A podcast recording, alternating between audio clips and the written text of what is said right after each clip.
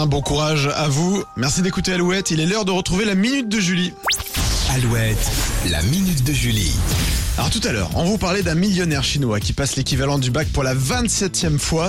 Et ben on part maintenant au Japon qui propose des cours très particuliers et le Covid y est pour quelque chose. Oui, la pandémie nous a amené à adopter de nouveaux gestes et notamment le port du masque. Au Japon, c'est seulement en mars dernier que le gouvernement a fait savoir aux 125 millions de Japonais qu'il n'était plus indispensable d'en porter.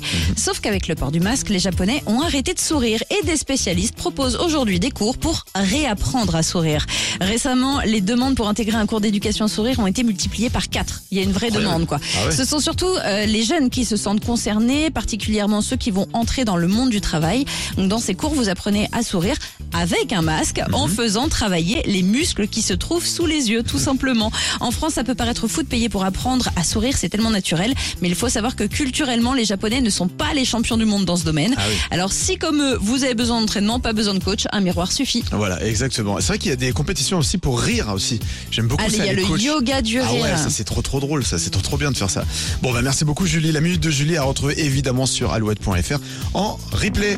Vous restez avec nous, c'est toujours plus de hits avec The Cure et puis la gagnante de l'Eurovision cette année. Voici Laurine avec Tattoo sur Alouette.